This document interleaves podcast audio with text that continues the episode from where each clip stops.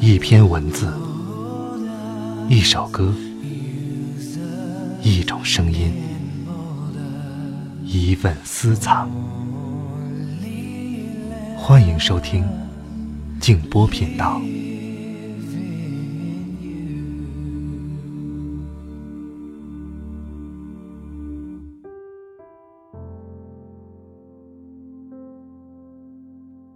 所有的人，在其内心都装着几个人。我们大多数人，往往从一个自我跳到另一个自我，竟不知我们自己是谁。一天跳上去，一天又跌下来。早上闷闷不乐，缄默无言；晚上放声大笑，大讲笑话。晚上好，朋友们，我是静波，欢迎来到静波频道。刚才这段话出自保罗·奥斯特的作品《布鲁克林的荒唐事》。今天晚上和大家分享的这篇短文，分别描写了作家路遥和陈忠实生活当中的两个细节，也让我们了解了作家这个行业，尤其是他们这一代作家的创作当中的艰辛和不易。在文字当中有几句陕西方言，我现学现卖，读的肯定不标准，大家将就着听。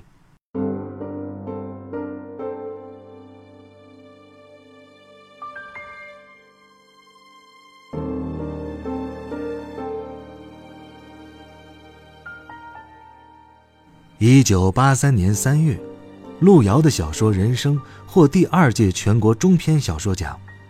他给弟弟王天乐打电话报喜，说手头一分钱也没有，到北京领奖的路费凑不够，急需弟弟帮忙想办法。天乐借了五百元，赶到西安火车站，当场买票，将路遥送上了去北京的火车。八年过后，一九九一年三月，《平凡的世界》获得第三届茅盾文学奖。路遥将消息告诉在延安富县采访的弟弟时，电话两端的兄弟很长时间没有说话，心情都很复杂。接着，路遥说他的钱不够，需要弟弟为他想办法筹借一笔钱去北京，用以领奖、买书等试用。无奈之下。天乐敲开了时任延安地委副书记冯文德办公室的门，听了天乐的话，惊呆了这位副书记。他出门去找到五千块钱。离开西安去北京领奖的那天，天乐从延安赶到西安火车站，将怀揣的五千元直接送到路遥手中，对路遥说：“你今后……”不要再获什么奖了，人民币怎么都好说。如果你拿了诺贝尔文学奖，去那儿可是要外汇的，那我可搞不到了。路遥只说了一句：“日他妈的文学！”便头也不回的进了火车站。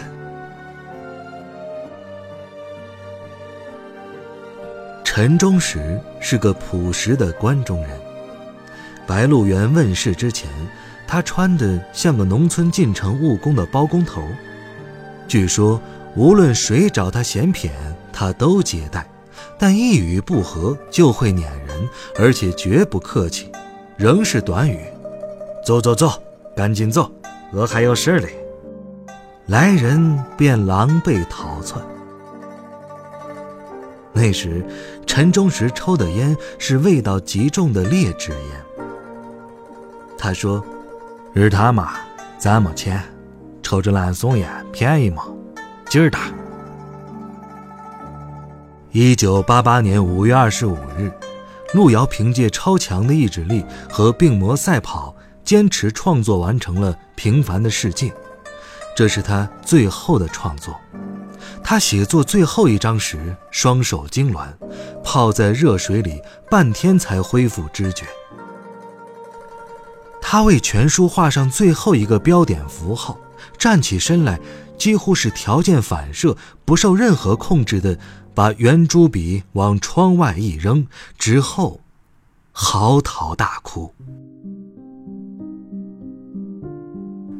一九八八年四月一日，陈忠实在草稿本上写下《白鹿原》的第一行字。他的整个心理感觉已进入我的父辈、爷爷辈、老爷爷辈生活过的这座古园的沉重的历史烟云之中了。写作的那四年。陈忠实身在老家的白鹿原，心在笔下的白鹿原，穿行于清末、革命、抗日、内战。一九九二年一月二十九日，写到一九四九年，书中的白鹿原解放了，陈忠实自己也解放了。白鹿原快写完时。妻子给他送来蒸馍和擀好的面条。送妻子出小院时，他告诉妻子：“这些面和馍吃完，就写完了。”妻子突然停住脚问：“要是发不了咋办？”他毫不迟疑地说：“那个就去样机。”手稿交给出版社的同时，陈忠实也复印了一份，送给陕西著名的文艺评论家李兴。十多天都没有消息，陈忠实内心忐忑地进了城。李兴正买菜回来，见了陈忠实，啥也不说，就说到屋里谈。陈忠实被吓着了，从一楼到五楼，一进书房。李兴猛然起身，像吼秦腔般说道：“咋叫咱把事儿弄成嘞？”当时，李兴还有三个预言：“你不用找评论家，评论家会来找你。十年之内，没有人能超过你。白鹿原能得茅盾文学奖。”结果都一一应验了。陈忠实比路遥幸运，《白鹿原》问世之后，他名声大噪。比起版税收入和他爱抽雪茄的高昂消费，陈忠实曾坦言，真正让自己脱贫的是影视剧改编带来的改编版权费。但他穿的。仍是一身包工头的朴素行头，他的尊严全在内心，在心灵深处。有一次，一位高官居高临下的说：“他，你在白鹿原之后，咋不再写了？你要多体验生活嘛，要学习学习讲话精神。”要深入群众嘛，啊，等等的一大套官话，而陈忠实只回复了一句你动个锤子。明月出关山苍茫云海间长风几万里吹度玉门关